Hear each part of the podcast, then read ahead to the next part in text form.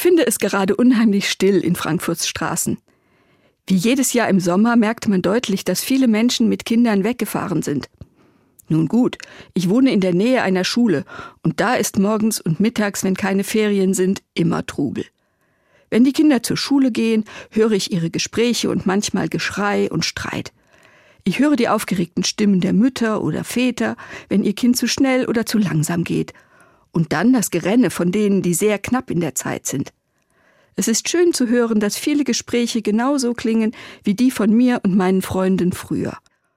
Aber dann denke ich an alles, was heute die Zukunft der Kinder bedroht, wovon wir früher gar nichts geahnt haben. Klimawandel, politische Radikalisierung, eventuell noch mehr Flüchtlingsbewegungen und solche Dinge. Wie gut, denke ich dann. Die Stille gerade kommt nicht daher, dass die Kinder so bedrückt wären. Wenn sie aus den Ferien zurück sind, werden sie laut und übermütig sein wie zu allen Zeiten. Und das ist auch gut so. Sie werden eine Menge Energie brauchen, um mit all diesen Dingen umgehen zu können. Sie werden gute Freundinnen und Freunde brauchen, die sich gegenseitig helfen. Sie werden mutig sein müssen, um neue Wege auszuprobieren. Sie werden Vertrauen ins Leben brauchen. Es ist eine gute Voraussetzung, um neue Ideen zu entwickeln und Lösungen zu finden.